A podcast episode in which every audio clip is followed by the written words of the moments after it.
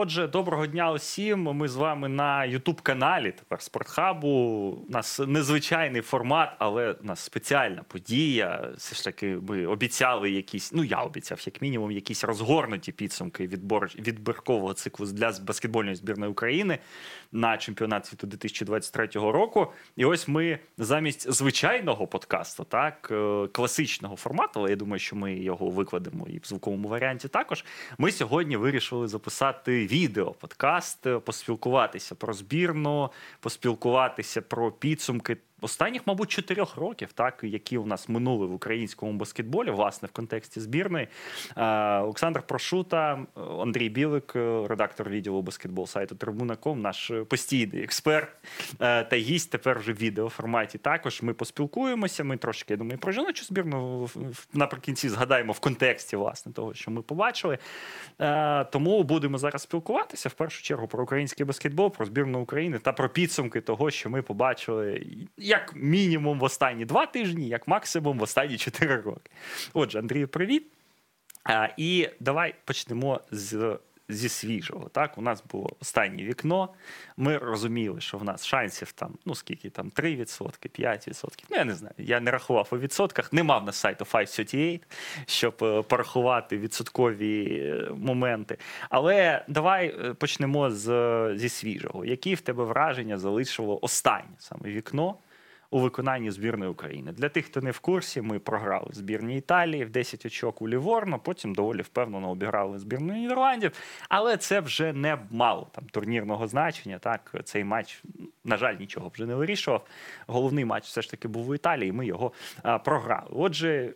Ось якщо намагатися резюмувати це вікно в плані ось таких відчуттів в першу чергу, не заглиблюючись так, там в ігрові нюанси і так далі. Що що в тебе залишиться після, після цього? А в мене ось така думка, ось таке перше найголовніше враження, що а, я не знаю, наскільки ми ще перед цим вікном були насправді заряджені, що ми самі а, насправді вірили в те, що а, ми можемо за ось там 3% шанс зачепитися за чемпіонат світу. Тому що ну ось е, я дивуючись, е, слідкуючи за тим, як в нас формувався склад, як ми підходили до ось всієї цієї підготовчої роботи, як е, Якщо в нас на матч з Італією в нас просто не було навіть 12 людей в ростері.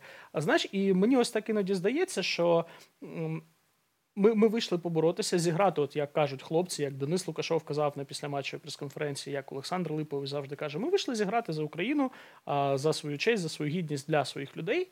А, Але не було ось такого, що ми вийшли любою ціною виходити за будь-яку ціну на чемпіонат світу. От в мене такого враження не було. Ну, в мене, знаєш, в мене якісь е, змішані відчуття були після цього. З одного боку, мені це нагадало, знаєш, мій досвід участі у всяких е, шкільних олімпіадах, коли ти такий класний на своєму райончику, а от потім ти приїздиш там на область, а там люди зі спеціалізованих шкіл, такі е, до зубів, знаєш, так готові, а ти такий, е, е, і ти, наче, намагаєшся так відповідати відповідати їх рівню, і ти щось там навіть відповідаєш, але в кінці кінців ти програєш.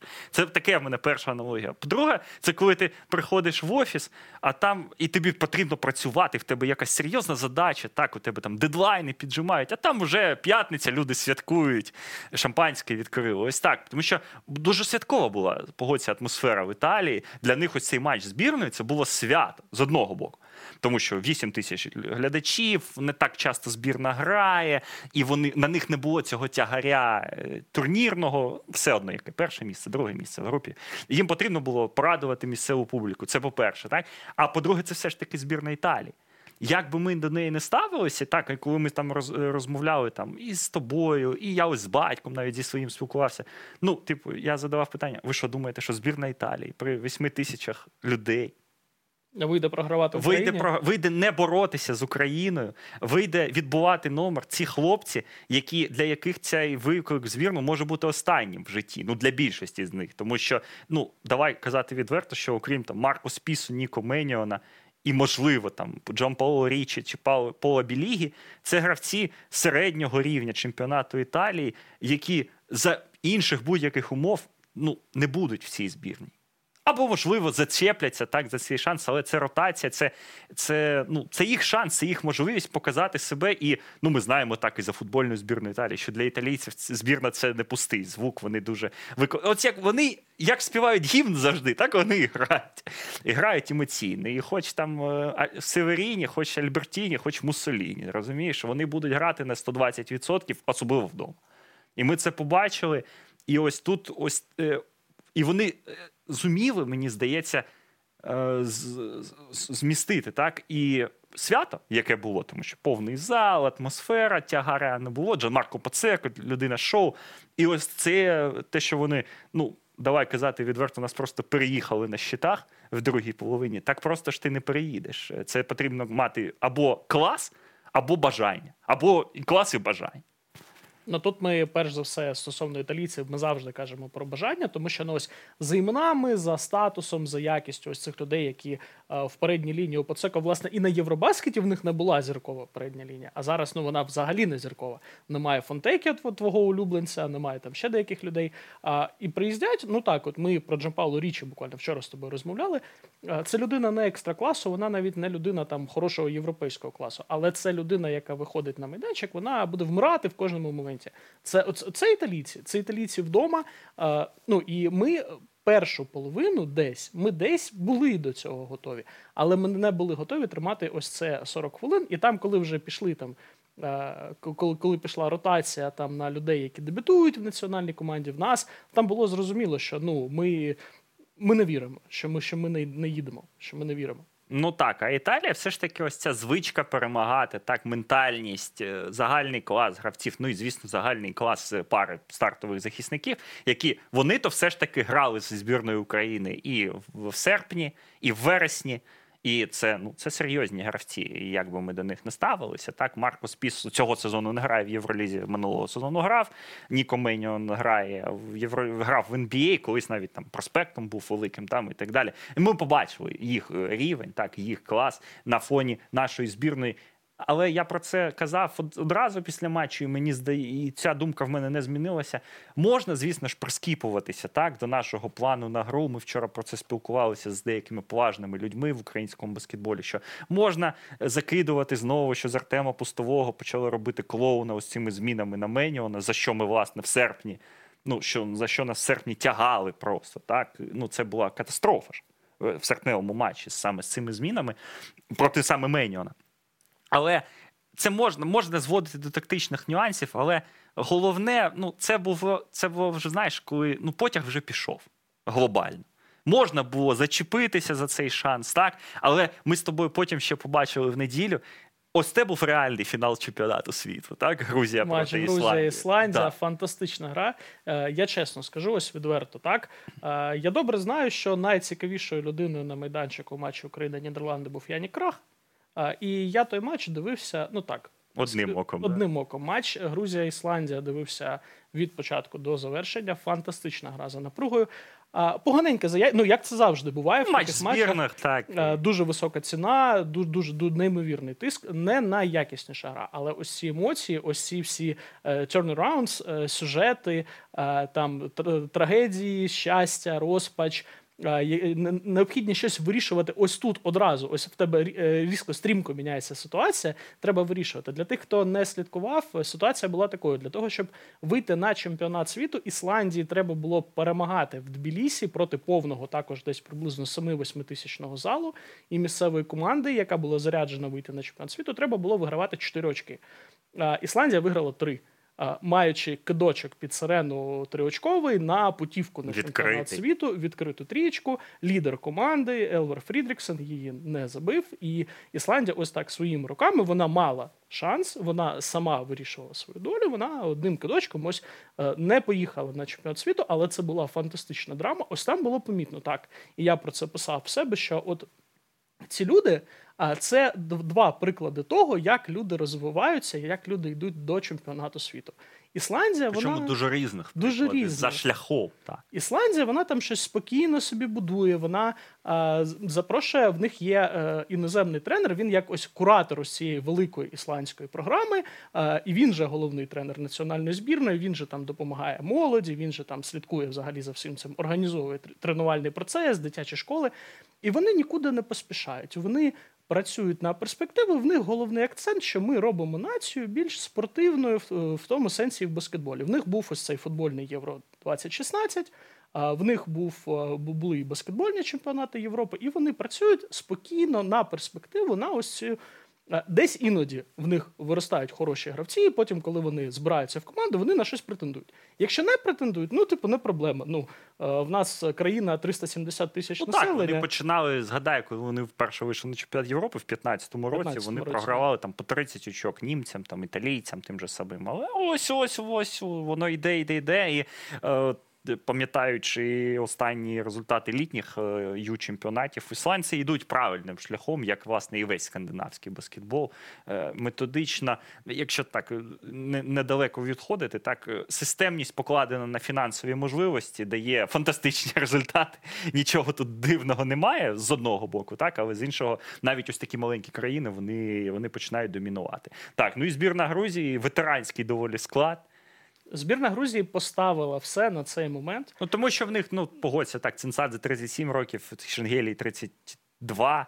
Е, Шермадіні, Шермадіні теж 31, Санадзе десь теж. Ну, всі збірна 30 так, в них потім додадуться Гога Бітадзе і Сандро Мукілашвілі.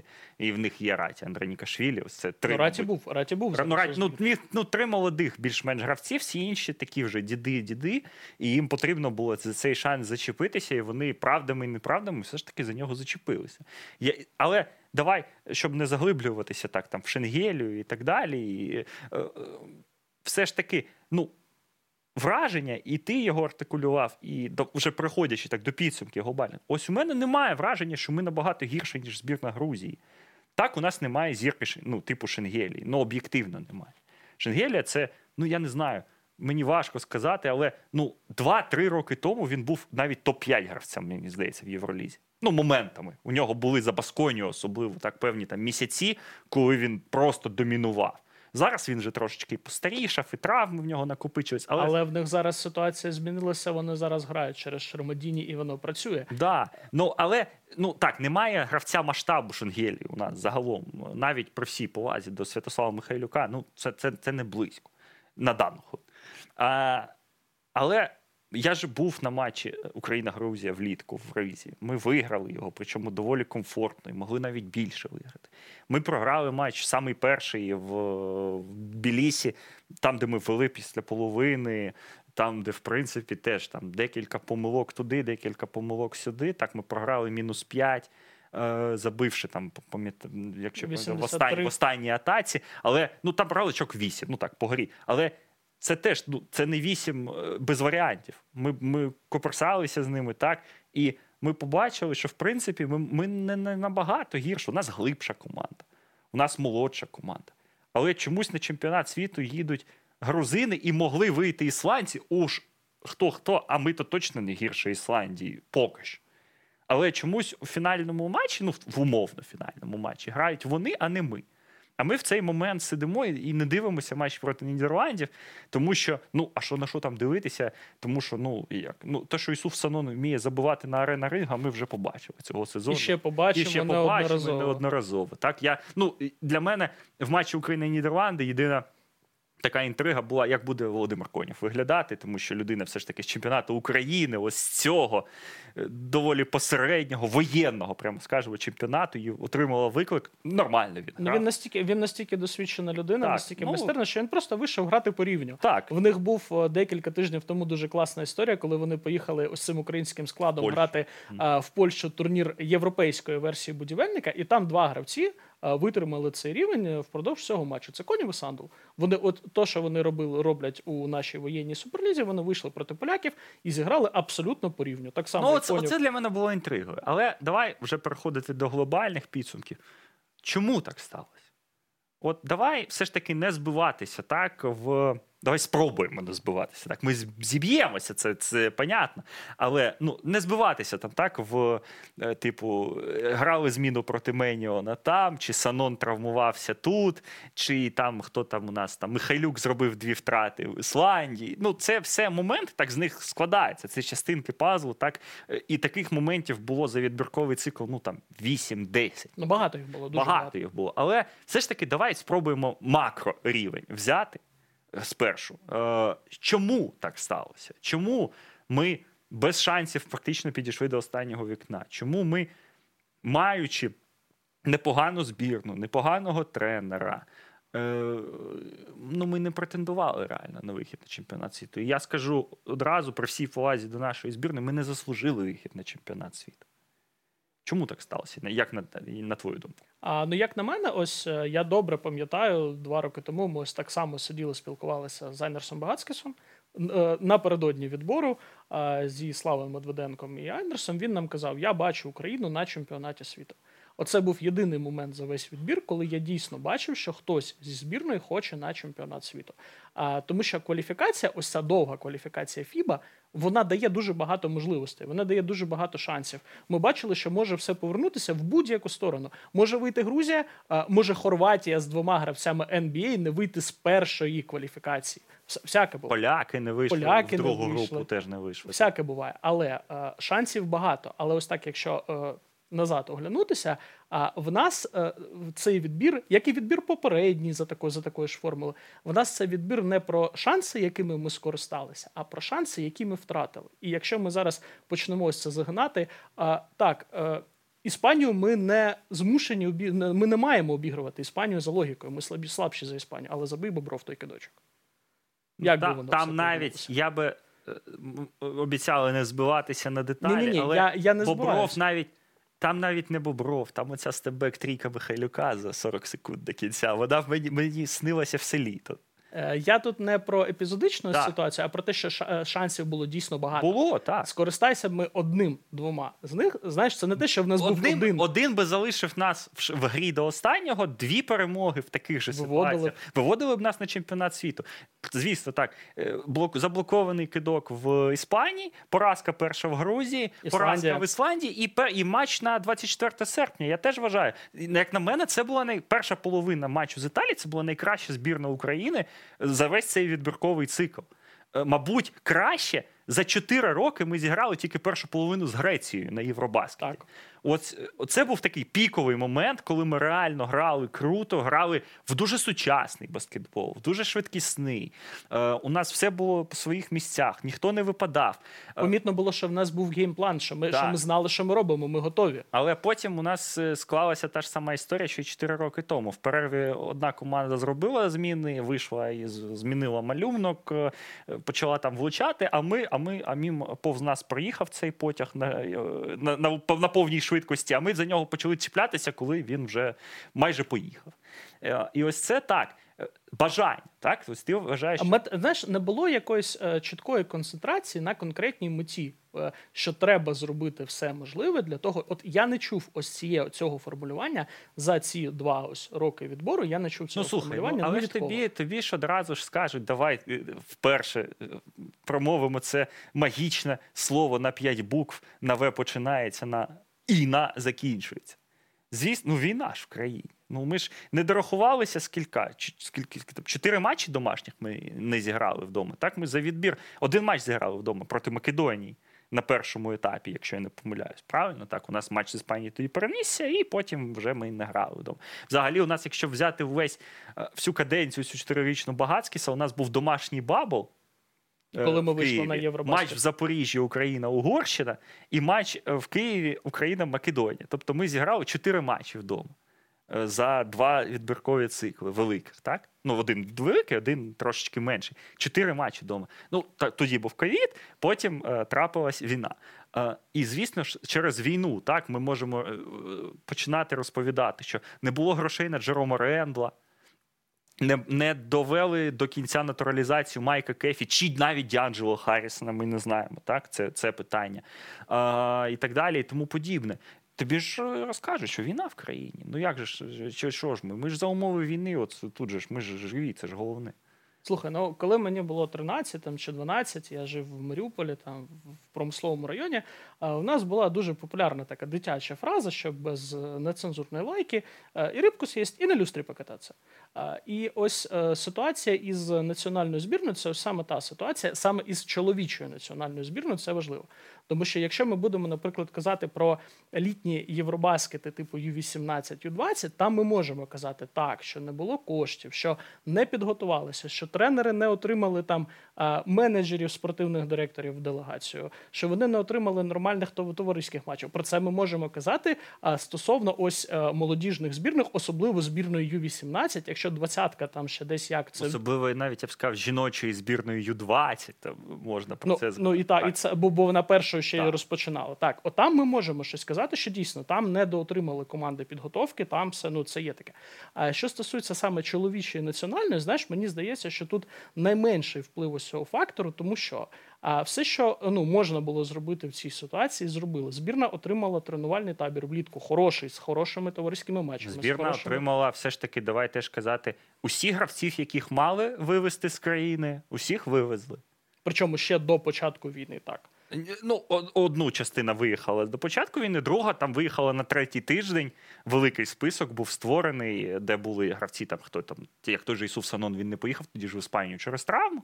Він виїхав додатково через за, за два тижні, відновлювався вже в Європі, і потім підписався де Ну, він так, там, на, в Литві. на- кандидати на О, до речі, дуже важливий момент. На відміну від жіночої національної збірної, в нас переважна більшість гравців чоловічої збірної, крім хіба що Богдана Близнюка, вони, по-перше, дограли попередній сезон на клубному рівні. Вони, по-друге, вони нормально увійшли в цей клубний сезон. Хто в Прометеї, хто в будівельнику, хто в інших в іноземних командах. Латвійсько-естонська ліга, окей, вона не дуже там якась е, крута за рівнем, але це все одно це постійна практика. Це, це все одно Тренувальний процес. Тренувальний процес це все, все одно краще, вище і стабільніше, системніше, ніж наша актуальна суперліга, тим більше жіноча. Тобто, в нас е, хіба що ось цим фактором, що немає домашніх матчів, в нас оця вся проблема. Із чоловічою національною командою в нас вона обмежилася, тому що ми знаємо з тобою, що е, люди з федерації вони там бігали по, по всій країні, вони збирали ті кошти, їм давали кошти на збірну. Навіть е, навіть їхні сказав, по всій Європі вони бігали. Е, не було проблем із По всьому фінансами. світу. Не було проблеми з фінансами. Не було, не було проблеми з фінансами настільки, що ми вивозили там представників федерації, працівників на вирішальні матчі. Ну, тобто не було проблем з фінансами. Таких, щоб ось казати, що е, Ну, все, ну нас- так, у нас, нас згадають цю епічну історію з Євробаскету зі збірною Бості, коли Юсуф Нуркіч розповідав, що ми в чотирьох живемо в номері. ну, в нас не було такого. Та у нас не було такого. Ми жили в нормальних е, в умовах, е, готувалися. За що окремо потрібно в першу чергу віддати належне Айнарсу Багацькісу і всій Латвійській федерації баскетболу. Ну і всім тим федераціям, які допомагали, тому що там турки ті ж самі запрошували на турнір там влітку. Е, Італійська федерація допомагала, французька федерація жіночій збірні допомагала. Ну, всі Так, розуміють нашу Да, ситуацію. всі розуміють, всі, всі допомагали. Фіба там чи- чимось те- теж допомогла. Це окрема тема. Так, тобто, ти вважаєш, що окрім е, відсутності домашніх матчів, то на війну списувати це все Ну, недоречно. ну, ти знаєш, я тобі так скажу. Е, Я може не правий, е, і пан е, президент Федерації, який живе в Італії, скаже мені щось інакше. Але я живу в Україні. Я не думаю, що е, тут комусь із українців зараз легше або важче. Тобто, психологічна війна давить на всіх. Ну так. Ну тут не можна сказати, знаєш, що ось нам з тобою легко, гравцям збірної країни важко. Ну, чи, так, чи ми, навпаки, ми, ми не живемо в бульбашці. В Так, абсолютно. Так, ми живемо в, в Києві з, з тривогами, з обстрілами. Е, ну, в мене, на відміну там, від тебе, була можливість, дякувати Богу, і там і певним людям поїхати на той же чемпіонат Європи, подивитися його, але ж я ж повернувся після нього Ні, ну, тут, тут питання про Так. те, знаєш, що казати, що ось нам важко, складно. Дивись, е, додам. Африканські кваліфікації грали в баблах до останнього. Угу. Потім е, ще щось там. Вони грали багато матчів ще у попередньому відборі. Вони грали без глядачів. А азійська, азійська кваліфікація гралась взагалі там як прийдеться. Там, е, там же ж той Китай зі своїми там своїми приколами ковідними. А тут не можна сказати, що ось Україна була якимось абсолютним винятком цієї ситуації, що ось у нас було погано, у всіх інших було добре. Ні. А цей оцей відбірковий цикл з точки зору організації, взагалі, він ну напевно найгірше ну, взагалі всього, що я бачив, тому що дуже багато всього цього було хаотично, бо починали ковід, е, завершуємо там все. Що не можна сказати, що в нас було там категорично гірше за ну там за абсолютно всіх. Бо там, якщо хтось слідкував за світовим відбором, ну там там були такі ну абсолютно дивні речі, коли там е, ось в останній кваліфікації в когось е, там по- по- посеред вирішального матчу на дві години світло вимкнули на арені. Це десь теж по, по континентах, в Азії, напевно, якщо не помиляюсь. Тобто, ну було абсолютно все. Тут ну сказати, що в нас от все було прям категорично саме в чоловічої національної збірної, ну не можна. Ну так, і, і кадрових особливо таких проблем ну, не було критичних. Так, у нас були там локальні якісь там так моменти. Там травма Санона там була, там, там на останнє вікно там Слава Кравцов не зміг доїхати. Там, е, але у нас один гравець NBA зіграв в усіх можливих відбіркових вікнах, в яких він міг зіграти. Другий гравець NBA також е, був задіяний, скажімо так. Е, Проблема в тому, що у нас немає інших гравців NBA, а ті, які є, ну вони які ті, які є. Але так, в принципі, ну списувати все на війну можна, мабуть, тільки в морально-психологічному плані. І то я думаю, що е, гравці самі команди, вони тобі скажуть про те, що на, на, навпаки. Це мотивація. Це мотивація, Це це, відповідальність, це мотивація. Це е, ос- я казав про це е, до, до річниці. Е, італійські в мене колеги брали інтерв'ю, тому що якраз ось співпала так річниця війни з, з баскетболом, тому що ми минулого року, 24 лютого, грали в Іспанії. Цього року 23-го в Італії, я сказав про те, що ну жодна українська взагалі спортивна команда не грала в день початку війни. Це такий ну історичний момент. Ми до нього ще будемо, я думаю, повертатися. Цей матч він буде закарбований. Е, Так, там немає що карбувати в плані спортивному, але в плані емоційному, в плані не просто історичному. Це історична подія. В день початку війни наша збірна виходить грати в баскетбол. І все ж таки грає. І неважливо, як вона грає. Вона виходить, вона стоїть з прапорами, вона стоїть з антивоєнними гаслами. Е, Потім Марка виходить з, з, з фото Артема Пустового. Марка це найбільше видання в Іспанії, одна з найбільших спортивних газет взагалі світу. І це, це історичний момент. Це, це, це теж це, е, це зворотній аспект. Так, того, так, е, тиск, так, е, ця невизначеність, але з іншого боку, це, це бажання розривати. Так, це ось той буст, який отримує команда. Тому тут казати про тут тому. Треба, мабуть, концентруватися на баскетбольній складовій, так? Ну, треба обрати або рибку, або люстру. Так. Або ми е, кажемо, що для нас, що ми так, що ми грали в баскетбол, ми йшли до путівки на чемпіонат світу і не взяли її, або казати, що ну ми просто приймали участь, е, нас все влаштовує. І я чомусь, е, що, що мене найбільше засмучує, що я впевнений, що на дистанції, коли цей програш кваліфікації він буде розпливатися в часі, а нам будуть акцентувати ува- увагу на друге, як це було із вилітом і поганим виступом усіх молодіжних збірних, е, коли нам потім це транслювали в те, що ми ж взяли участь, ми всюди виступили, і це добре. Да, в усіх в усіх вікових категоріях виступили. тут- А як виступили, то вже ну, ну що ж, це бас... це гра. І ось тут же дуже, дуже мені це ну не, не хотілося б цього бачити, тому що ну це чоловіча національна збірна. А, так, ми з тобою. Ну я сподіваюся, що так ми проживемо достатньо, щоб дочекаємося там ще однієї кваліфікації, там однієї, не однієї кваліфікації збірної України на чемпіонат світу. Але ж давай казати так, що перед Євробаскетом ну майже всі сходились на думці, що ось зараз в нас. А якщо не найсильніше чи не найталановитіше, то принаймні найцікавіше покоління взагалі ось за, весь час незалежності. А, і воно ж ну воно ж не буде вічним. У нас наступний чемпіонат світу аж коли там. І чи зберемо ми знову? Ну і так, і- навіть вже ж знаєш, це, це був смішний епізод, е, коли е, е, минулого тижня це здається чи позаминулого Єврокубок випустив. Е, Лист, попередній лист кандидатів на найбільш е, найкращого молодого гравця. І коли я засмутився, тому що Ісуф Санон не присутній в цьому списку, мені сказали, так він вже старий для цього. І я такий: ого, йому 24 роки цього року. Ну, там, Ісуфові же, Санон. там же ж люди вже Ну, до 22, 2000, там, там 22, там 22 роки ліміт віковий, але я такий ого. Ісуфу Санону 24 роки. Михайлюку цього року 26 буде, так, якщо я не помиляюся, 26.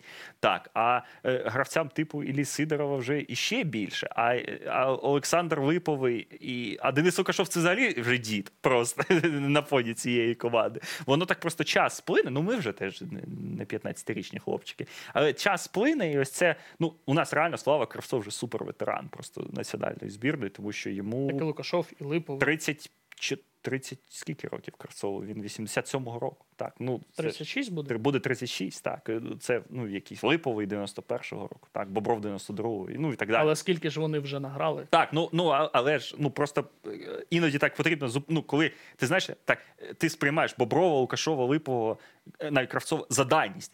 Але потрібно колись зупинитися і згадати, який зараз рік на дворі, і, як вони, хто вони. Богдан Близнюк, якого 94-го року народження, так уже вже теж не хлопчик. І так далі. У нас е, там так, звісно, якась зміна мінімальна підростає, але ось це покоління, так воно е, чому ось так грузини, так чіплялися, мабуть, за, за цю можливість, тому що ну через 4 роки також Ангелії буде 36.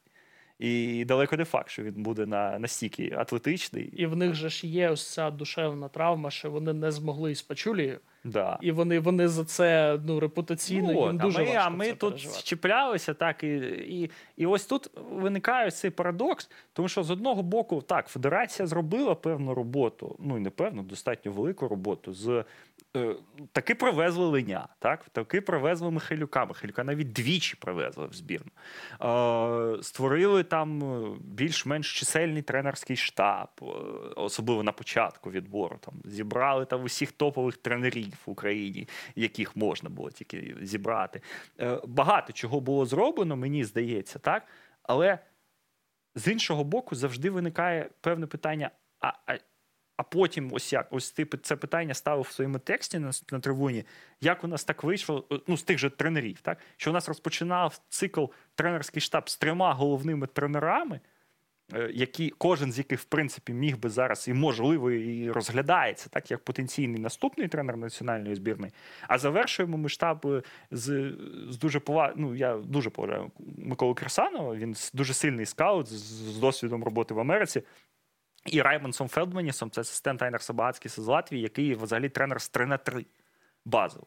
Це у нас два асистенти після Степановського, Міхельсона та Плеханова. Е, Як ось ці моменти? Е, Момент е, теж перший матч так в Грузії. Лідери за кількістю китків Джером Реддл та В'ячеслав Петров. Де вони в останніх шести матчах відбіркових е, циклу? Де вони? Ось, ось ці качелі, гойдалки, так е, це про що каже? Про те, що стратегічного мислення немає від слова взагалі, що війна поламала всі плани, чи просто ми сьогодні прокинулись, а отак зробимо, так? А сьогодні, а завтра ми прокинулись, а ну давайте ось так. Що це? Е, Це відсутність стратегії. Це знаєш, це ось е, ми живемо сьогоднішнім днем. Для мене найкласичніша, найканонічніша тут історія це повернення Айнерса Багацькіса в збірну після чемпіонату Європи. Бо ось цю історію я не зрозумів максимально. З одного боку, з одного боку. Е, Якщо ви повертаєте іноземного тренера, яким, яким би він не був, знаєш, я знаю, що в тебе там е, безліч е, суто ось фахових робочих претензій к Багацькісу. Окей, хай буде так. Але ж іноземний тренер з певним з, з певним резюме, з певним списком досягнень у минулому, з певним знанням хорошим українського баскетболу, він повертається вже після того, ну як ми думали, що в нього ось контракт сплив, його Ні, так історія, він сплив. його історія Він з- же за- по факту сплив. Завершилась національній збірні. А ми повертаємо Багацькіса. З одного боку, це каже про те, що ми нібито ще за щось боремося. А з іншого боку, те, те якщо у нас потім відбувалося, в мене інше питання. А, а чому ми тоді, якщо ми фактично, і ми потім це побачили, що ми не вірили в те, що ми вийдемо на чемпіонат світу, чому ми не зробили, як зробили е, збірна Ізраїля, як зробили там наприкінці відбору, як зробила в останнє вікно збірна Німеччини, коли в них просто приїхали всі всі молодці там і почали грати по 30 хвилин. Коли в Ізраїля хлопець 2004 року народження в останньому турі там ледь трипл-дабл за національну збірну зробив. Чому ми ось зараз не змогли самі для себе обрати, що ми робимо? Ми боремося до останнього за чемпіонат світу, чи ми вже е, дивимося в майбутнє? Ну, це, це момент, який я про який я писав, тому що, ну, як на мене, це дуже велика стратегічна помилка була не викликати в збірну Десмонда Яму. Та пофіг, що йому 15 років. Ну, вже і не 15. Ну, 16, так. Ну йому та ну, ну пофіг, справді, що йому 16 років, що він ну він талановитий. Ну, аванс, так, це великий аванс. Але колись футбольній збірні Олександру Зінченку дали такий же самий аванс, розуміючи, що ми Якщо його ми не заграємо, втратити. то його Росія так, заграє. його Росія забере. Тут забере Німеччина. З Мюнхенською Баварією, яка, звісно ж, витратить е, ресурси певні, так тому що вона їх має банально. І, і дуже показова історія, коли після чергового цього турніру молодіжної Євроліги, де Баварія, який не, просто яму грав, де Баварія приймала цей турнір. А я йому дав таке цікаве інтерв'ю при службі Євроліги, де він казав, що він ну він не бачить себе там в Україні там впродовж там майбутнього. Він будуватиме кар'єру в Європі. А з огляду на те, що будувати кар'єру в Європі набагато простіше, бо маючи паспортом, маючи так. паспорт е, держави Європейського Союзу, це ось одразу там конфлікт. Ось ось Так, одразу. і, і я чесно, ну, ну я був ну я не те, щоб тут був здивований. Ну я просто зрозуміло так, що це він е, заявка на вікно вона подається раніше. Так і, і якщо б навіть би ми вже розуміли, так ну не можна його було викликати, так там з Мюнхену. Давай, приїжджай, типу, в, в, в неділю там вийдеш на дві хвилини. Ну так не можна було. А в нас були грудень і січень. Але так, в нас були ці можливості продумати цю ситуацію. Знову ж таки, він не Максим Шульга, він не грає в Америці. Його можна витягнути було теоретично і реально заграти в офіційному матчі за дві хвили- на дві хвилини, випустити і закрити це питання на 20 років наперед. Ну, Ну, все. на 15, мабуть, там. Але ж ми цього не зробили. І це е, те, що ось ти кажеш, так, ми, ми знову ж таки ми не визначалися, що, що у нас пріоритетне. Ми боремося. Е, у нас так, у нас е, знову ж таки не Італія, і не Іспанія, і навіть не Ізраїль. У нас нема такого там пулу талановитих молодих гравців, який е, потрібно перевірити до того ж, як на мене. Усіх, кого можна було заграти реалістично за національну збірну, так чи інакше попробували так в це вікно. У нас Ілля Сидоров до цього відбору не був взагалі гравцем збірної. Він там десь поруч, так там ушивався. Ми його знали там вже там, з 16 років, але він не грав. Ну так складалося. В нього дебютний матч за збірну був в Грузії. Тоді, в листопаді 21-го року, Е, у нас за це там за цей там матч Артем Ковальов так дебютував за збірну. Е, Кавляр в останньому вікні дебютував за збірну. Там багато. Там за багатські 8 чи, чи 9 людей дебютували. 11, якщо навіть Чи- Ну, ну, якщо там ще попередні там Шундель, Бєліков там і, і так далі. Але ну реально, ну хто ще кого з молодих можна було? Ну, Кобзистого, мабуть, так можна було там з реалістичних таких. І то питання, ну на- на- наскільки знаєш, з, Да. Кобзис, з Кобзистом і з Шульгою, до речі, дуже проста історія, бо це діти людей відомих Так, діячів але так саме вони українського баскетболу. Так Вони нікуди не дінуться, вони будуть грати за національну збірну. Ну, скоріш за все, будуть грати. А ось тут ситуація була доволі проста, але. Чи то пак нестача стратегічного мислення, чи то, е, чи то ось ця невизначеність, так вона не дає нам. І ми втратили зараз цю можливість. А що воно буде восени, ніхто ж не знає. А восени новий відбір, і там вже е, знову кожна гра буде мати своє значення. І там навіть ці дві хвилини можна буде не знайти. Ну, абсолютно. Е, Там 5 секунд можна знайти, так, а 2 хвилини 16-річному хлопцю дати в бойовий, бойовий час це тільки, е, я не знаю, хто хто. Це тільки, це тільки якщо ми дуже добре почнемо, бо це Так. ж буде кваліфікація на чемпіонат Європи, і там виходитимуть три команди з групи, і там але, треба ну, буде, там ну, буде от- простіше. Ці всі ситуації вони реально кажуть нам, і знову ж таки так. Розмова була після Євробаскету про те, що Багацькіс допрацював. Все, в принципі, Євробаскет закриває. Шансів на, чемп... на вихід на чемпіонат світу у нас було мало. Вже відносно, ми це розуміли. На вересень ми розуміли, що у нас їх мало. Логічно було би, мабуть, запросити тренера, який почне будувати нову збірну. І ось ці матчі використає чотири матчі, так як е, такий тренувальний полігон, так там можливо там щось спробує своє, щось нове, там і так далі. Тому що знову ж таки навіть зібрати збірну це непроста задача, так е, немає такої кількості вікон і так далі. Ми залишаємо багатськість. Логі... Логіка в цьому рішенні була боротися. Я казав, про- я казав про це, що якщо він наслідив, то пускай розгрібає. Тут була логіка. Але ж, ну і що? Ну от ми ну, от ми провели ці два матчі в е, листопаді, два матчі тут. Ну, ну молодці, там забили там 96 очок Нідерландам, обіграли героїчно Ісландію, е, роздали пафосних інтерв'ю. А далі що? Ну от, ну от далі, що? Ну, ну в кожному інтерв'ю Айнерс розповідає, що він не міг заграти Максима Шульгу. Ну окей, а ну ну, ну що? Ну, заграє до інший тренер.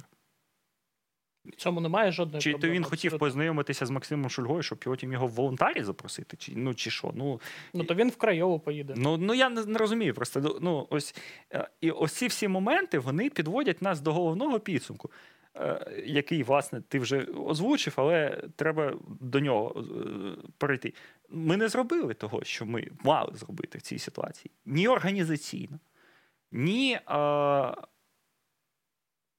по грі, так? Не, не по результату. І ми не заслужили. Ми заслужили вихід тільки на емоційному рівні. Але за емоційний рівень же ж не дають. Це ж не фігурне катання. Оцінок за артистизм нема. Тут є результат, він на табло. Результат, ну, чи в турнірній таблиці. Результат у нас простий. Ми з усіх прямих конкурентів, так, ми жодного разу не обіграли Італію, жодного разу не обіграли Іспанію, обіграли поразу Грузію та Ісландію. Але цього не вистачило. І давай ще згадаємо, хоч це і е, може так ну, неприємно так бути комусь, але давай же згадаємо, що в цій групі ще повинна була інша, і ще одна збірна повинна була грати.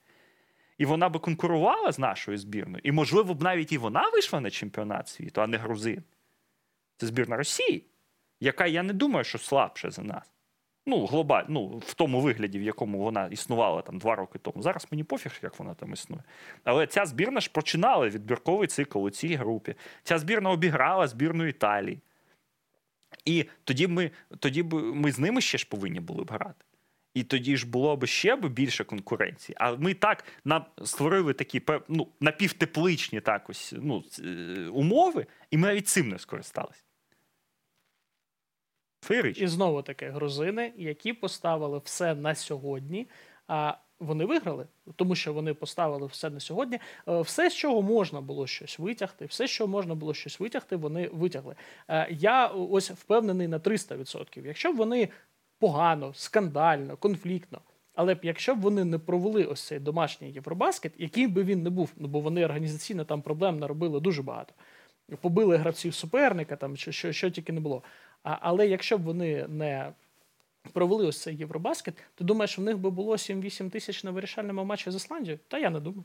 Може, і було би, я не знаю. Тут важливо, важко мені в ментальність грузинів е, вдертися, але так, ну вони пушили цю тему. Вони розвивали баскетбол, вони розкручували. Так, і е, звісно, тут ж збірна допомогла. І тут, е, звісно ж, повага велика Шенгелії, тому ж самому, який там їздив через всю Європу, увесь цикл, е, мотався так чартерними рейсами. Я думаю, за свої гроші, не, не за гроші федерації. Ну він лікує свою карму після Так. виступів за ЦСКА. Так. Ну так, ну йому там, так, йому ще потрібно. Він ще поздякайте дуже багато.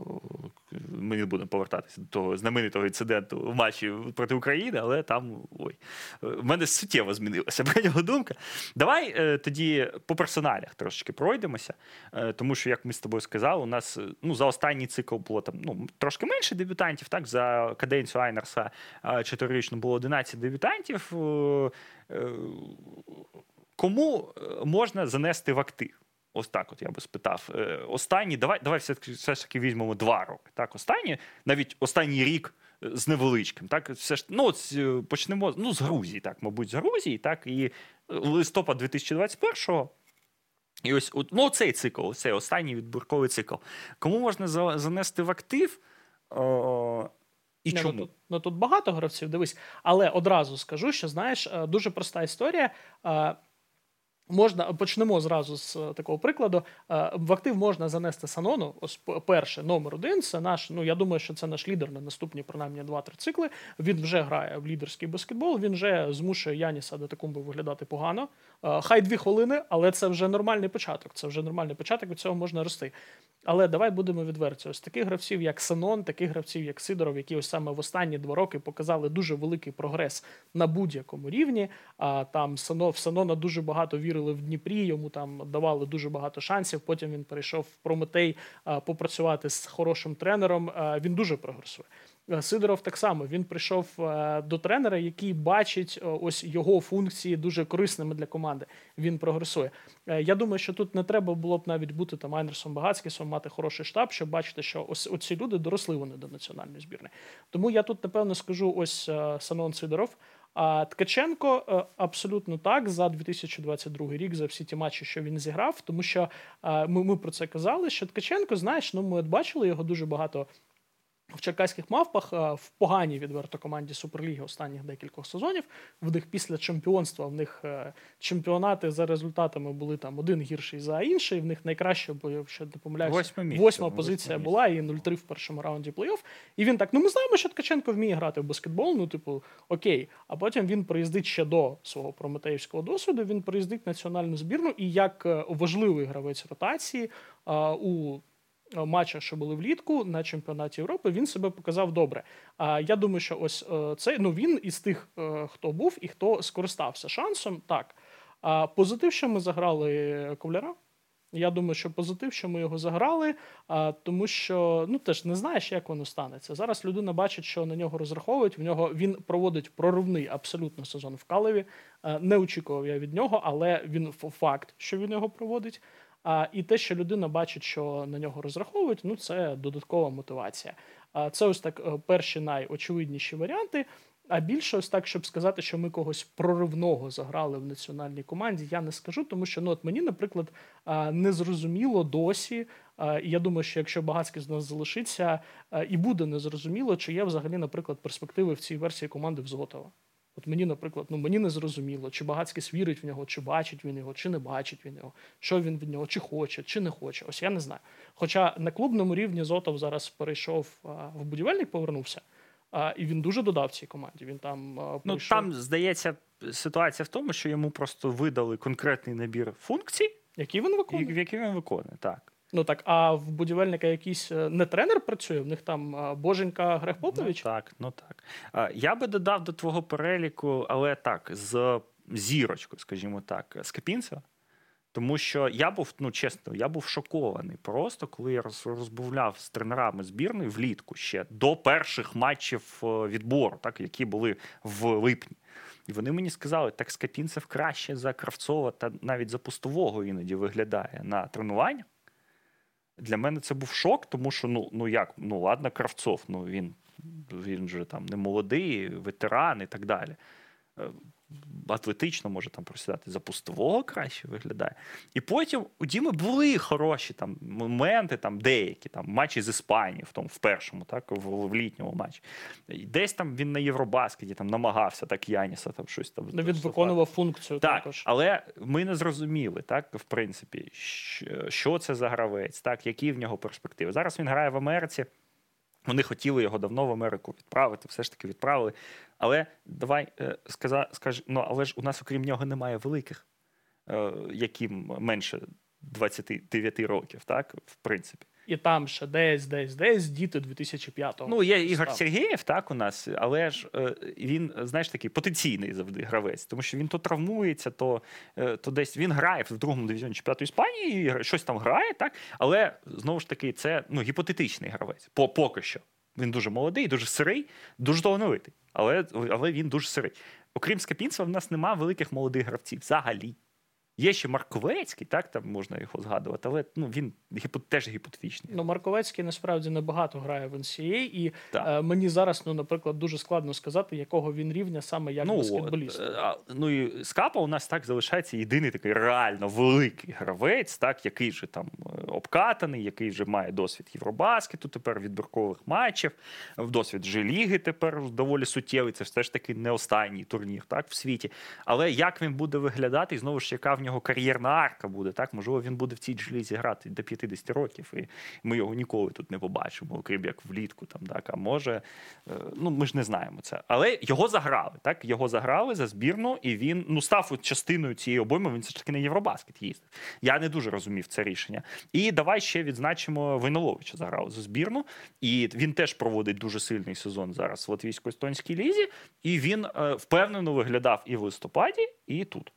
Я думаю, що його ну для мене немає. Для мене не було питань ще 4 роки тому, що він колись буде стартовим там третім, четвертим номером національної Ну, зараз, зараз е, мені що, до речі, подобається в цій історії, що е, у Тарту, де він зараз грає, його е, використовують, вчать, е, заграють як великого гравця. Він четвірка там абсолютно. А, і зважаючи на те, що ось що ми грали ось останні два роки. Е, що в нас е, ну що ми сьогодні ми з Петровим на там от 10 плюс китків. А завтра ми виходимо з двома номінальними центровими. В нас ось ці гойдалки Мгм. постійні на позиції 4, е, і те, що його естонці вчать грати ось саме на 4, е, І, там грати багато, він грає багато на м'ячі. Він е, отримує багато доторків, так е, з м'ячем і імпровізує сам в нападі. Це хороше, так, звісно, Це хороше. цікаво, так. так. І, ну, з ну, він Андрюха класний хлопець і з, з правильної сім'ї. Я думаю, що там все, все, все, все буде добре в цьому плані. Ось. Ось цих п'ять гравців, мабуть, так, хто там 5-6, так, ось кого ми заграли. Тому що, але з іншого боку, е, давай подивимось на інший спектр, так, віковий. Все ж таки, ми прийшли до фінального вікна з тим, що у нас відсутність Слави Кравцова це проблема. Ось як це можливо? Як ми 4 роки? е, Ми з тобою вчора чи позавчора згадували, так з чого в нас взагалі починалася робота Айнерса Багацького в національній збірні України? У Слава Кравцов підписан, з підписаним контрактом в Японії в 2020 році, ще до ковіду, в лютому, прилітає в Запорі... в Київ е, з японського клубу. І, ну, типу, пролетів півсвіту, все таке. А йому і він не грає у відбірковому вікні номер один на Євробаскет 20, тоді ще один. Ну, ми так вирішили з тренером. Пустовий приїхав на той вікно з Барселони, що було перемогою так на той момент, тому що його нарешті відпустили. Був Герун, був Петров, Павлов, здається, ось така була передня лінія. А Кравцов ну, поїхав в Запоріжжя матч прокоментувати. Та, е, він половину коментував, а половину Кирил Фесенко. А, і тоді сказали: ну, у нас же є молодші бігмани. Ну, слава тут для командної хімії, так, так там приїхав. Славу відчепили від Євробаскету настільки. е, Впевнено, так, ось взагалі без варіантів, що ну, ну я не був здивований, так знаючи певні там інсайдові моменти з, з табору збірної. Але ось наш, наприклад, поважний колега Макс Гайовий, так, в нього був шок від цього, е, е, коли він дійшов мізком до того, що Кравцова, ну його не те, що не буде на чемпіонаті, його взагалі навіть в табір не викликали в перший, коли там Лень, пустовий, Герон. Так, йому немає місця, скапіться. Ну, йому немає місця. Але в листопаді Кравцов у нас ключовий гравець. Тут ми реально хвилюємося, що він не приїхав. Збірної України без Дениса Лукашова я взагалі собі не уявляю. Ну як? навіть нинішнього Навіть Лукашова, нинішнього. коли вже помітно, що 10-15 хвилин він може дати, ну але вже не більше. Але все одно. Все одно, бо в нас і немає. Ну у нас немає просто більше гравців. Ось а, саме з такими характеристиками. Є там маленькі гравці, там Санон, Сидоров, є там той такий Зотов, а, є там той, той такий Кобляр, але ж вони і гравці іншої на, на, на направленості. А, так, таких, е, ну са- саме Флор Дженерос, ну в нас немає більше. Ну от, і, я, і ось як це теж можливо, і як з цим ми будемо рухатися. Ну, теоретично Лукашова є в нас ким замінити. Так, у нас є чотири так, плеймейкери. Ну, Санон не плеймейкер, але він, в принципі, гравець задньої лінії. Давай так його назвемо. У нас є Зотов, е, Кавляр і Сидоров. Як мінімум, так, у нас є група ось цих гравців, які ну, можуть так Ну і замінити. там десь далі, якщо ми вже його зачепили, то Шульга десь далі Да. ось впишеться А, а, але ж е, теж ось цікаво, так як у нас розвивалося ось ця, е, цей момент, що ми без Дениса Лукашова, без Кравцова, ми ну погано у нас у збірну виглядає. Це ще Макс Пустозвонов завершив кар'єру. Я думаю, що він би теж десь десь би міг там чимось допомогти збірній в процесі, якщо б на нього розраховували. А, і усі ці гравці вже не дуже то й молоді. Так, у нас е, в праймовому віці зараз знаходяться Бобров, Липовий, але вони вже ветерани збірної. Їм вже по 31-32 роки, і е, я не знаю, чи є глобальний ну, на, на 25-й рік, ще, мабуть, є так на них розраховувати. Але ж ну як цей сезон Бобров проводить, ну мене не, не заповняє. Ну, я, я тут так скажу, допоможу тобі думку сформулювати. А е, ми можемо на них розраховувати як на гравців збірної, тому що знаючи їхню позицію стосовно того, що вони завжди приїжджають, вони віддані цьому питанню, до них немає претензій. Але нам, напевно, вже не варто від них чогось вимагати. Ось напевно, ось так такою буде найбільш правильне формулювання. Що е, ми маємо їх поважати. Вони важливі гравці для ось цієї внутрішньої командної хімії. А вони важливі як приклад. Вони можуть допомогти в свої хвилини, коли вони виходять, вони це роблять. Але казати, що от в нас є там липовий Бобров, пустовий Лукашов, і ми маємо. Ні, тут такого вже немає, не має бути, я думаю. Ну, ось ми маємо поважати, але тренерський штаб збірної на чолі з головним тренером одного з цих людей не дуже то поважав, так? У нас минулого літа. Якась дуже дивна ситуація, але ми зараз до неї повернемося. І давай все ж таки пару слів про Михайлюка з Гонем скажемо. Тому що вони як ніяк вплинули дуже прямо на долю того, що ми мали. Тепер, звісно, можна гадати, е, це заднім умом всі умні, да? ми знаємо, що е, можна зараз сказати, що а, не було б Михайлюка, можливо, навіть би краще було. Так? Але ж ну, ну не факт. Е, Ситуація з Венем дуже дивна. Ми про це говорили в серпні, і я до, до сих пір не розумію, на що його виривали так, з, з Америки, так, щоб він потім займався фізкультурою просто на чемпіонаті Європи, граючи по- по 18 хвилин, не отримуючи м'яча і так далі. Ну, про постового Не в, не в своєму Так. захисті, абсолютно. так, і теж Льоші, Льоша у нас 93-го року чи не Другого навіть. Навіть другого, так, свят 97-го, але у Линя так, ну, мабуть, 33 йому буде так на чемпіонаті Європи 25-го року. Де він буде грати? Як вони будуть грати? І ось цей момент з НБАшниками, знаєш, ну, я 200 тисяч разів про це казав. Коли у нас, е, пам'ятаєш, був такий невеличкий угар з цього приводу, що ну зараз приїдуть наші НБАшники, ми як вжаримо. Проблема в тому, що у нас же ж не Лука Дончич і не Яніс Адетокумбо НБАшники, і навіть не Даніло Галінарі. У нас НБАшники це гравці е, дальнього кінця лави запасних. Ну зараз Сакраменто це сильна команда, так, там третя на заході, але Лень же ж взагалі там не грає. Він одного, один раз за сезон вийшов в старті за сезон. Один раз. Один. Михайлюк цього сезону зіграв скільки? Ну, в нього- хвилин в сумі? В нього, та ні, навіть менше. В нього було щось типу там 40 хвилин до трейду з Нью-Йорка. Ну і тепер в нього там ще там 40 додалося. Так, за, за, за, за три матчі він там щось там награв в Шарлоті. Е, в останніх матчах він в останньому матчі на момент запису нашого ефіру він не грав. Тобто з них зробили якихось месій просто. Ну, це ну не ми ж робили. Ми нав- навпаки застерігали, що, що, так не що, що- буде, що, що що так не не потрібно буде. цього робити. Але ось ця, цей момент мені теж здався дуже дивним. І давай от переходити і кидати місток до тренера, тому що ми повинні про нього е- поговорити. Мені ще на Євробаскеті здавалося дивним побудова команди від сильних сторін Михайлюка та Санона з повною нівеляцією нашої головної сили попередніх так, е, версій збірної, передньої лінії. Особливо, коли в цю передню лінію такий доїхав лень, коли є пустовий, який перевірений вже так, це міцний бігмен upper клас рівня. Так? Не топ, але upper клас, я вважаю. Так? Above average. Тобто вище середнього це людина, яка робила результати, робить результат в лізі чемпіонів, виходила на ситуативні хвилини в Євролізі. Тобто, це не якийсь там хлопчик е, з Обрадойра, так яким він був там на початку своєї іспанської кар'єри. Це досвідчений гравець, який знає свої сильні сторони, якого не будуть рилам возіть е, по паркету, навіть суперзірки європейського баскетболу.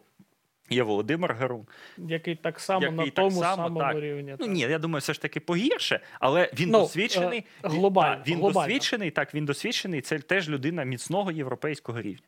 І це мене дивувало. З одного боку, я був на матчі Україна-Італія в, в, в, се- в вересні.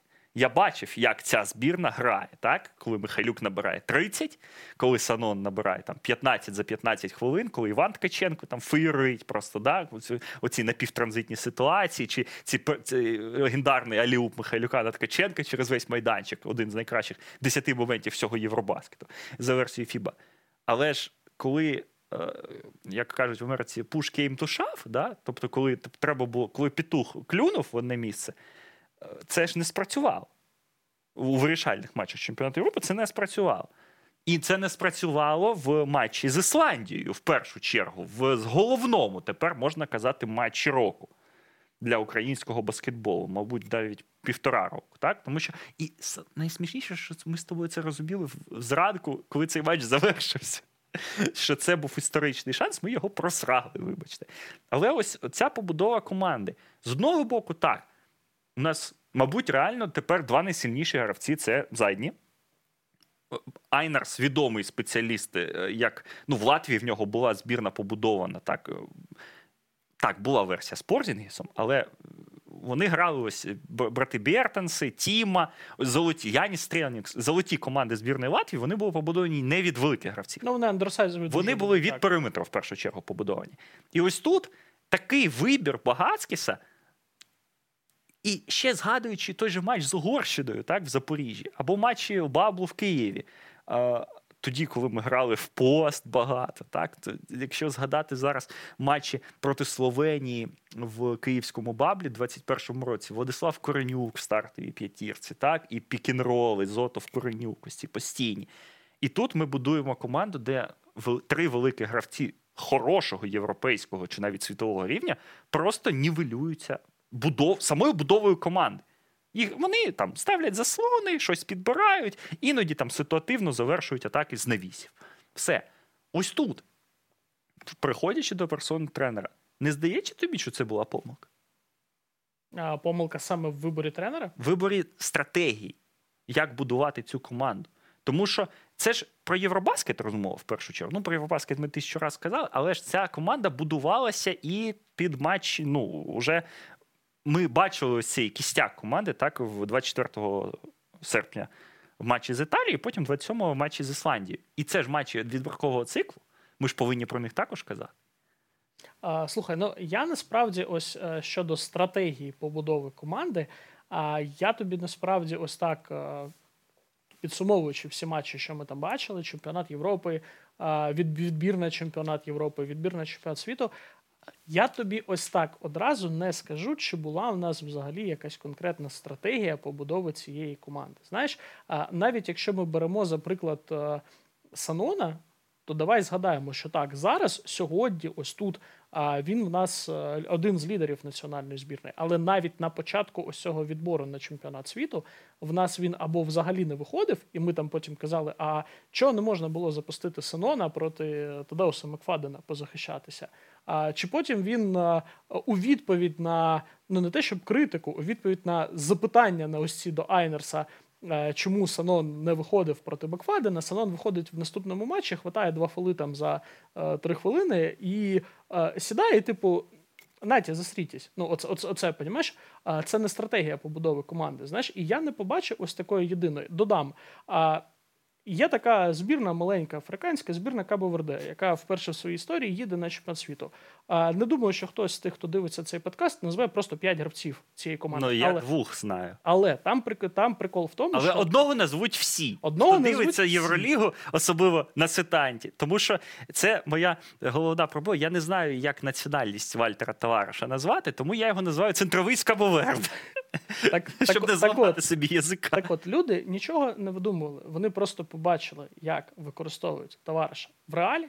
А вони перенесли на себе. В них там є там два-три баскетболісти пристойного рівня, ну віком Іван 30. Алмейда. Іван Алмейда, і там ще, Інший Алмейда. Так. ще один Алмейда, в них є ще один товариш. В них там нормальна така команда. Ботіні Гомеш з Бенфіки, який, до речі, хороший сезон з Бенфікою проводить. А, і ось вони просто взяли, перемалювали те, взяли те, що вони можуть зіграти із плейбуків Реала з товаришем, і вони з цим вийшли на чемпіонат світу. А в нас пустовий грає в Сіто Алонсо. Дуже хорошого тренера, тренера, якого чи- чиї плейбуки е, розбирають, тренера на Мурсію, якого мені дуже приємно і цікаво дивитися, тому що це три різні команди в одній. Там просто ти дивишся, там вони грають тут так, тут так, тут так вище. А ми щось е, взяли щодо використання постового в Мурсії в нашу Ну, національну пустовий, команду. пустовий взагалі, я казав е, в серпні, о, вересні, коли ми з тобою підводили підсумки Євробаскету, що якби я був на місці пустового, я б взагалі до збірної. До цього тренера після цього не приїхав. З нього зробили клоуна в матчі з Італією. Потім він п'ять матчів на Євробаскеті бігав, як дурник. Просив м'яча під кошиком, туди йому дали м'яча ну, разів 10, мабуть, за весь турнір. Е, І, ну і що? Ну, А потім після чемпіонату Європи ми з тобою вмикаємо матч Мурсії. Там перші тури Ліги Так. Чемпіонів. а, Пустовий не міняється. Пустовий не міняється, Пустовий. І він грає по-іншому. В, нього Ну, це по... ж це ж е, розумна думка, яку нам підказав поважна людина. Думка імені Пабло Ласо. Так, якщо в мене є Кампацо та товариш, я не можу грати зміну. У нас є Сидоров та пустовий, і ми граємо зміни. І Лукашов, який завжди весь весь відбір, весь цикл Багацькіса залишався там під кошиком І проти Сидоров. великого гравця. Будь-який матч збірної України розпочинається з того, що Ілля отримує два фоли, просто тому що на ньому висить двометровий чудак, тому що зміну зіграли на горі. Ми вирішили цю проблему. Цю Ні. просту, банальну ні, просту ні. проблему. Там ось справа. І отут, і тут ми приходимо до головного питання. Яку оцінку можна поставити Айнарсу Багацькісу за два роки і за чотири роки? Ось е, тому, що в мене є. Ну, якщо казати, е, це ж е, ідея, яку я вам подарував, але ви її дуже класно візуалізували перед матчем з Польщею на чемпіонаті Європи. Так, ось ця розвілка. Отут Мурзин, а отут Майк Фрателло. Отут історичний результат, а тут ну просто, просто дядя Женя. Так? І що? Ну от, ну реально, якщо ми зараз, так це було в вересні. Якщо ми зараз подивимось на сухі результати роботи Айнарса Багацькіса на національній збірні, ми побачимо, що вони ті ж самі, у Євгена Вікторовича Борзина. Ми вилетіли в одній восьмій Євробаскету з єдиною лише різницею, що там ми вийшли з групи з четвертого місця, а тут все ж таки з другого. Виграли три матчі, а там два на чемпіонаті Європи. Ось це суттєва різниця, так. Е, Ну і за половину матча з Грецією, я думаю, 3,1 матчем, 3,2 матча, так мож, можна вважати. От. А, а, і не вийшов на чемпіонат світу в плюс-мінус аналогічні так, ситуації, маючи мінімальні шанси на останнє вікно, але Євген Вікторович же ж скаже: а я ж Іспанію обігрував. А Айнерс не обігрував Іспанію. Е, Хоча Михайлюк в нього був теж. Е, Леня не було так, е, в матчі з Іспанією. Е, Італію він не обіграти не зміг.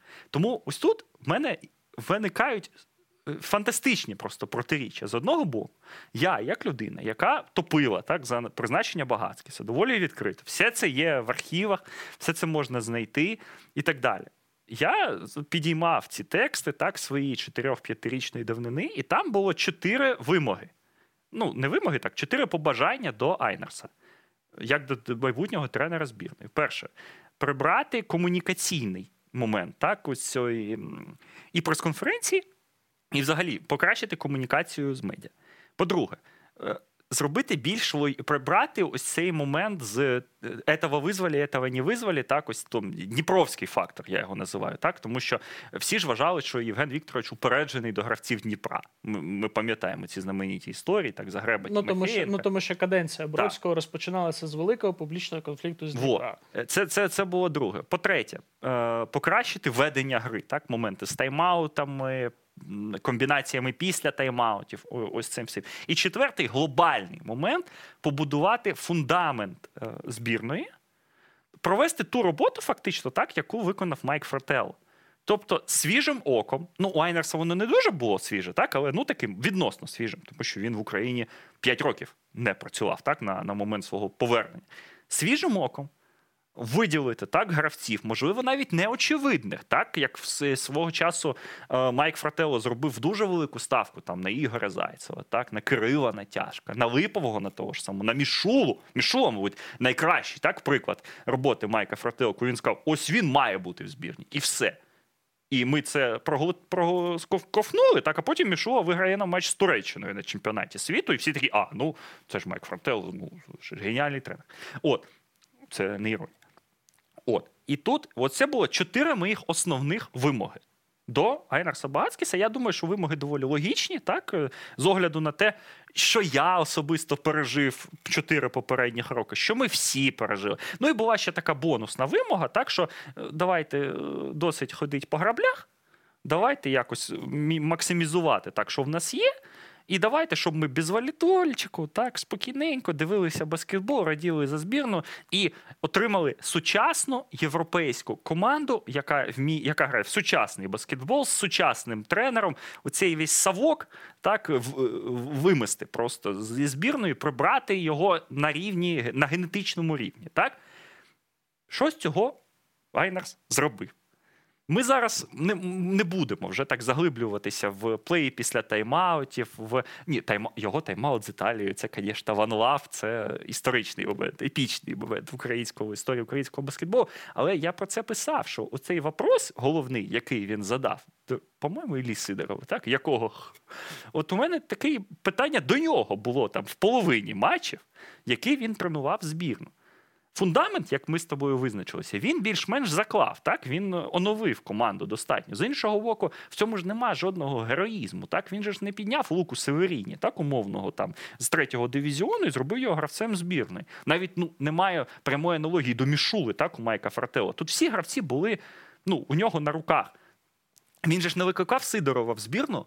е, Ще до того, як він Ще до заграв того у він заграв у. Гінзбурга. Так, він ні, він його викликав, але він його не включав до заявки. На матчі з Австрією викликали Сидорова, але його викинули тоді. В 12 він не потрапив на саму першу гру Багацькіса на чолі збірної. А, і ось фундамент нібито заклав. Комунікаційні моменти. Так, прес-конференції там англійською мовою він давав, але ми згадуємо ситуацію зі Стівеном Білортом. Е, Оці всі його інтерв'ю останні, які я навіть не буду це коментувати. Ну, це я, я теж люблю розказувати, що я класний експерт. А він любить розказувати, що, що, що він класний тренер. Ось у нас є пікіровочка, так би мовити. В сухому підсумку з того він не перезавантажив систему українського баскетболу, ну, збірної, так? Він не створив е, той. Е, він про що я казав тобі, і про що зараз потрібно сказати публічно. Він е, почав шукати дуже швидко обхідні шляхи. Легкі. Легкі. Так, він почав е, е, шукати легкі шляхи. Він почав погоджуватися на компроміси там, де повинна була бути сталева рука, і казати ні, буде ось так, а не ось так. Коли свого часу, так, Майк Фрателло, е, звісно, за інших умов життєво-політичних, суспільно-політичних, за інших умов економічних. Але, наприклад, якщо Майк Фрателло сказав, що буде збірна чартерами літати, то вона літала чартерами. Ну, це такий, це просто приклад, так? Якщо там з питання з формою, так там ось повинно бути стільки комплектів форми на стільки гравців. Якщо Майк Фрателло казав, що потрібно визвати на перший збір там скільки 42 чоловіка в Южний води там всі їздили. А тут, ну, не треба, ну, ну можна ж 10 гравців повезти в Ліворно. Маючи команду клубну. в маючи Італії. команду клубну в Італії, маючи молодь, яку можна знову ж таки заграти, теоретично було так в цьому матчі. Ну, 10 і 10, так? Можна там не викликати цього, ну не треба викликати цього, і так далі, і тому подібне. Ось ці всі моменти в мене, чесно кажучи, викликають з одного боку. Ну, я розумію, це ми ж все це пережили. 4 роки це ж все ж таки процес, це ж динаміка, е, нічого не падає зі стелі, так? А з іншого боку, ну в мене таке розчарування глобальне. Не тому, що там Майнерс в останньому своєму інтерв'ю чи в передостанньому, е, не називаючи моє прізвище, назвав мене мудаком.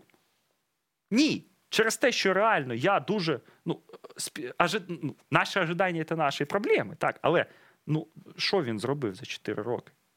Санона заграв за збірну? Ну, Це Санона і я б заграв за збірну. Ось це головне питання. Яка йому оцінка має бути? За останній цикл оцінка, ну, я не знаю, 5 за 10-бальною шкалою. Трійка. Ну, це трійка. Але ми на чемпіонат не вийшов, це, мабуть, навіть двійка. Ну, а за Євробаскет, ну, це четвірка, так, хороша, ну така, нормальна. Але ж ну, ми ж не, не, не стрибнули вище голови. І знову ж таки, ми з тобою про це казали е, під час турніру.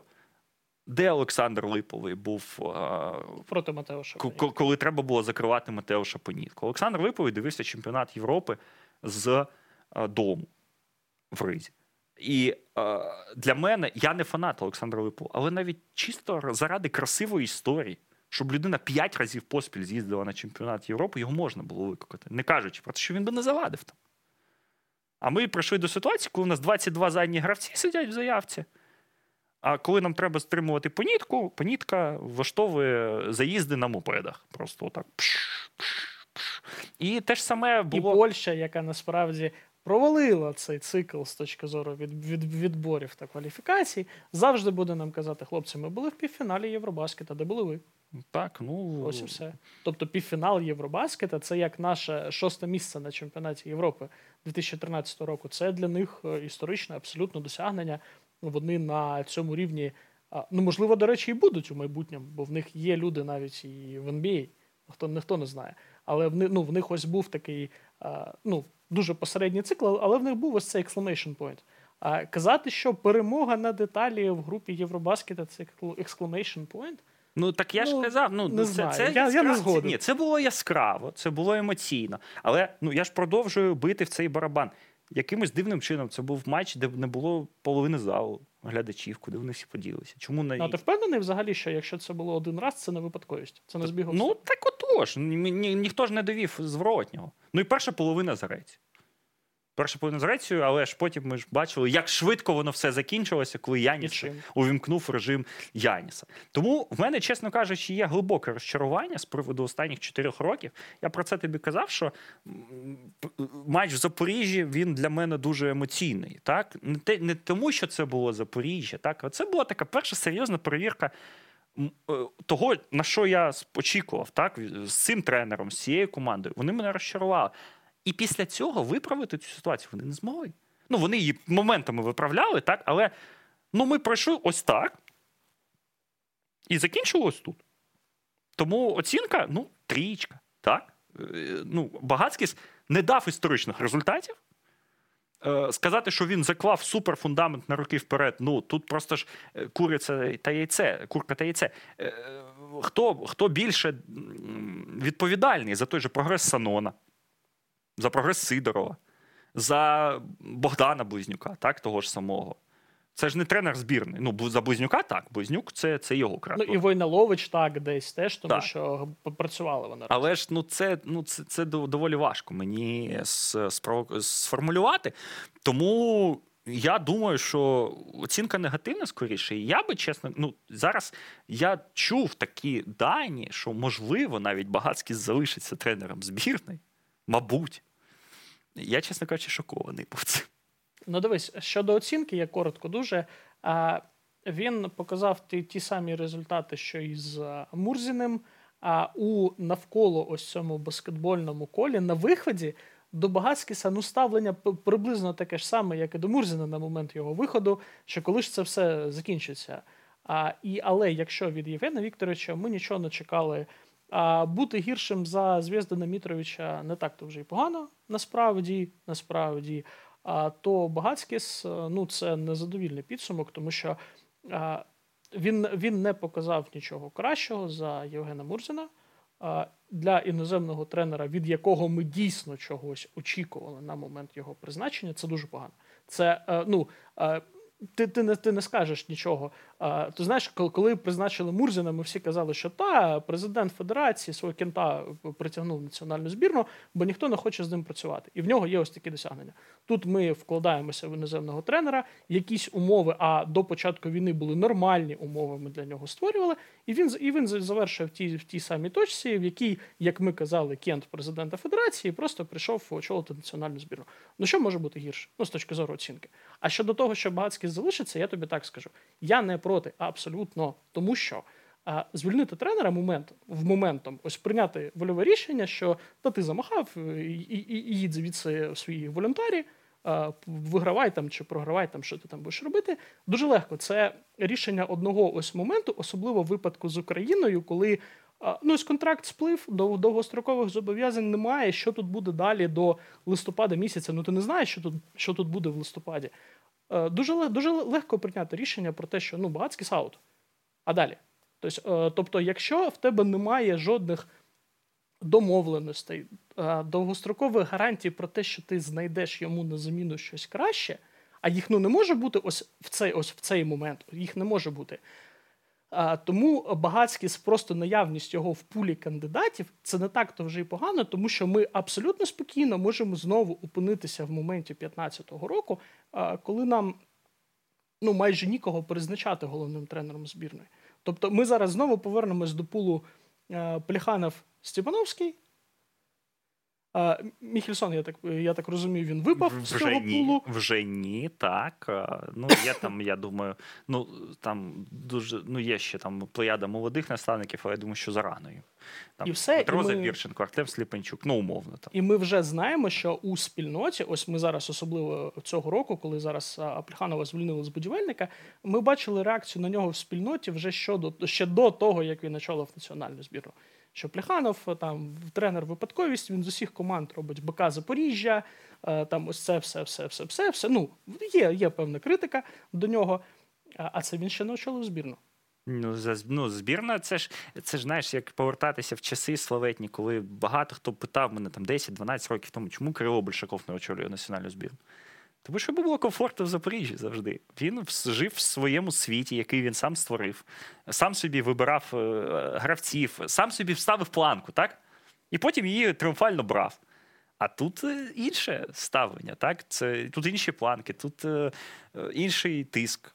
Тим паче, взагалі, ми знову зараз повертаємося, незважаючи так на безумовні успіхи Прометея і частково будівельника. Ми все одно повертаємося в становище, коли національний чемпіонат нікого не цікавить. Е, виступи клубів цікавлять ну, їх фанатів, і е, власників, ну, власників фанатів, і там 5-10% так, загального загалу. Всіх цікавить національна збірна. Во всьому її многообразі.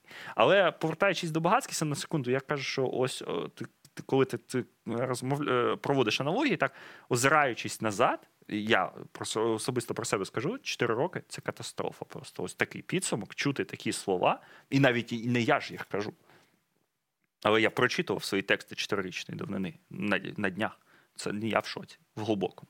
З одного з іншого боку, це ж не, не на один момент сталося. Я розумію, як це сталося. Я знаю процеси. Ми бачили, е, що е, як знаєш, як кажуть в букмекерському середовищі, коли в тебе є результат без процесу, це, мабуть, везіння.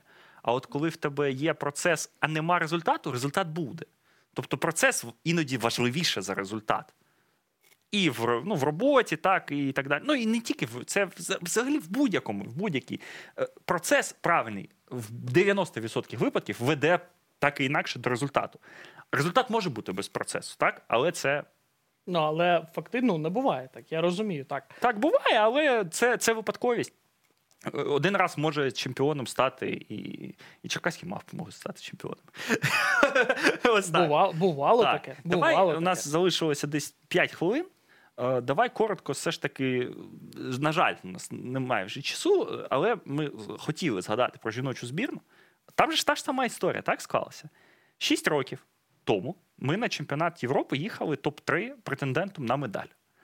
Ми там героїчно виграли перші два матчі, поступилися збірні Словаччини в цьому плей-ін матчі, так би мовити. Тепер ми знаємо таке розумне слово плей-ін, тоді його ніхто не знав. А, от, і це була, ну як я казав, це не мене найбільша поразка в історії українського, найбільш трагічніша з емоційної точки зору. Тому що от було чітко зрозуміло, що ця команда на цьому чемпіонаті може досягнути результатів з однією з найкращих гравчин Європи, з купою праймових гравців коло них, з нормальними умовами, так і так далі. А ось ну не сталося. І потім, після цього, ми доганяли цей поїзд, який поїхав. І він все ж таки, мені здається, поїхав. І головний підсумок того, ми чесно профукали прайм Аліни Ягупової В контексті національної в контексті саме національної Так, збірної. так. Тому що не було створено е, ні тренерських умов, ну, при всій повазі до Сержана Радуловича, при всій повазі, ні е, умов е, їй не допомогли нейтралізованою легіонеркою. А ми бачили, як, е, що е, наскільки так, е, ну, та Жонкель Джонс, вона одна витягнула Боснію фактично там На в топ світу. в топ, в топ Європи, в топ світу. Ну, не в топ світу, ну в топ, в топ Європи, як мінімум. А, і а, ну, не було максимізації, так, ось цього стратегічного мислення, так, воно, його не було.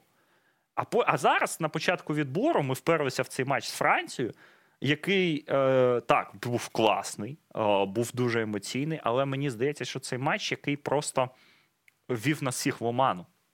Що в нас продовжується там якесь зростання. Український баскетбол, все ж жіночий, все ж таки на той момент вже був ну, при смерті, як то кажуть. І цей матч це було таке подовження того, чого не існувало. Чому так сталося? І тут парадоксальна ситуація. Ось ми критикуємо так за, за недостатню максимізацію, але з іншого боку, ми приходимо до ситуації, коли справедливо зауважити, що федерація то робила все для розвитку чемпіонату жіночого. І те, що не було чемпіонату, і про це Сержан Радулович тричі в інтерв'ю розповідав на ось за ці вікна, що відсутність чемпіонату конкурентного, так, де всі ці збірниці грають по 25, 30, 35 хвилин, вона і згубила жіночу збірну. Дуже Ну, парадоксальна ситуація. Ну, то зараз скажеш філософське питання. Знаєш, що це федерація робила е, все для того, щоб провести якийсь там клубний, важливо, клуб, клубний так. чемпіонат. Е, Це знаєш, це я вийшов е, на вулицю, зібрав людей. Давайте побігаємось на, на сітці. Футбол. Я дуже люблю грати в футбол, особливо коли в мене нічого не болить. Я теж так можу зібрати там десь покликати когось, зібрати там, там 5 команд. Ми будемо там 7 хвилин до, до двох забити грати. Оце наш, оце як федерація в нас організовує жіночий чемпіонат.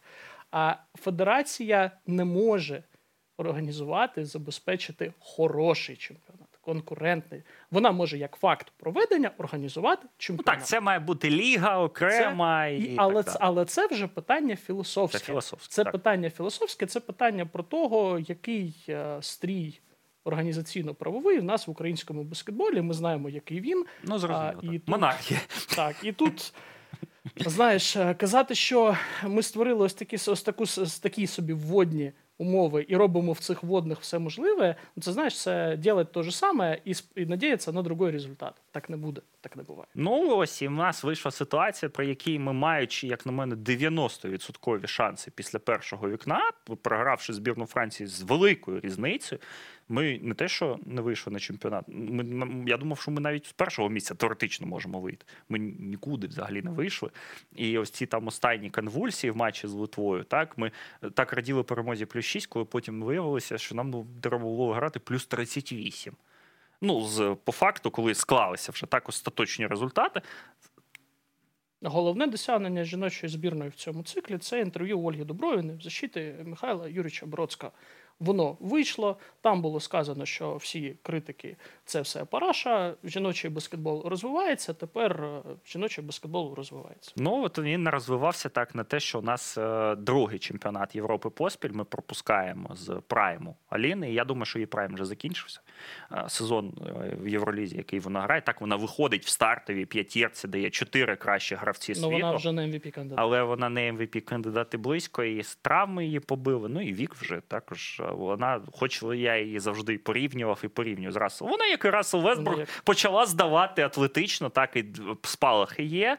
е, Імпакт є, але це вже не той топ, топ, топ, топ, топ рівень, на якому вона могла одноособово там по 20 хвилин грати один на один проти збірної Іспанії. Так і Ну там і в, тягнути в неї ось цей тягар за спиною ось таких матчів, коли вона одноособово грала проти Іспанії, там е, в чемпіонаті Туреччини на клубному рівні, коли вона ось це роками ось це один на один по 35 хвилин грала. Ну в її вже.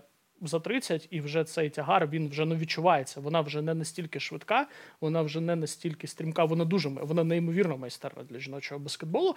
Але ось так, е, ну наша коли від нашої жіночої збірної почало е, потребуватися щось більше ніж е, One Woman Show, Ну так, і допомоги не було через там різні причини. Хтось там випав через вік, хтось через особисті конфлікти з тією ж Аліною, а, хтось там через травми і так далі. У нас реально команда ну ось така вона була, яка вона була. І коли Михайло Юрійович мені казав е, рік тому, що не вихід на Євробаскет 21 це не катастрофа, я йому казав в обличчя ні, це катастрофа. А тепер тоді що? Це не катастрофа. Це, Це, це, це, нормально, це, ну, ні, ну, смерть це не катастрофа. це перехід в інший агрегатний стан. А, давай все ж таки на остаток щось позитивне все ж таки скажемо. Що український баскетбол живий, і ви теж. А позитивно я скажу всім.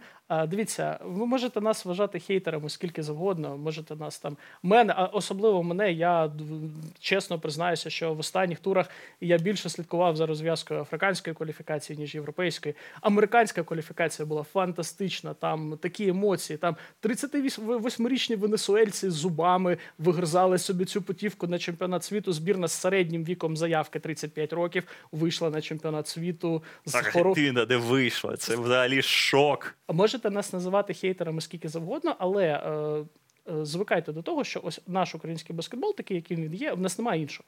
У нас є одна національна збірна чоловіча, у нас є одна національна збірна жіноча.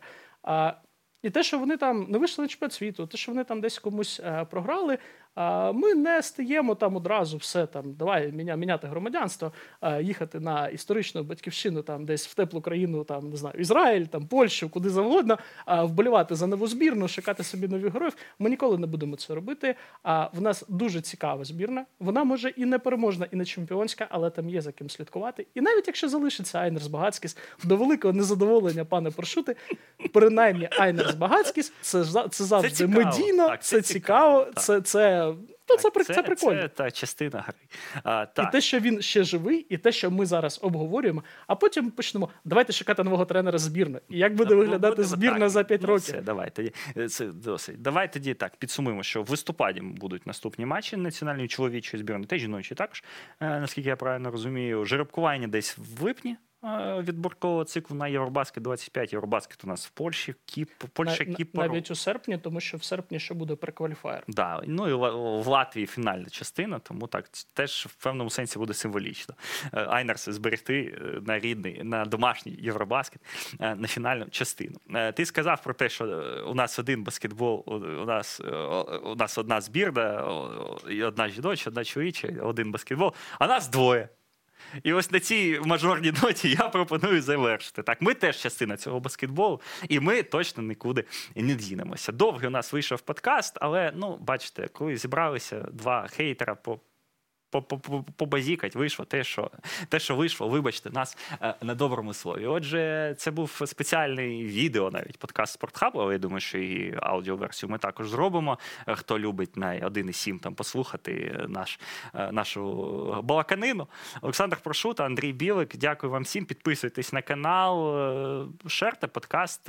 Може, буде ще якісь приводи.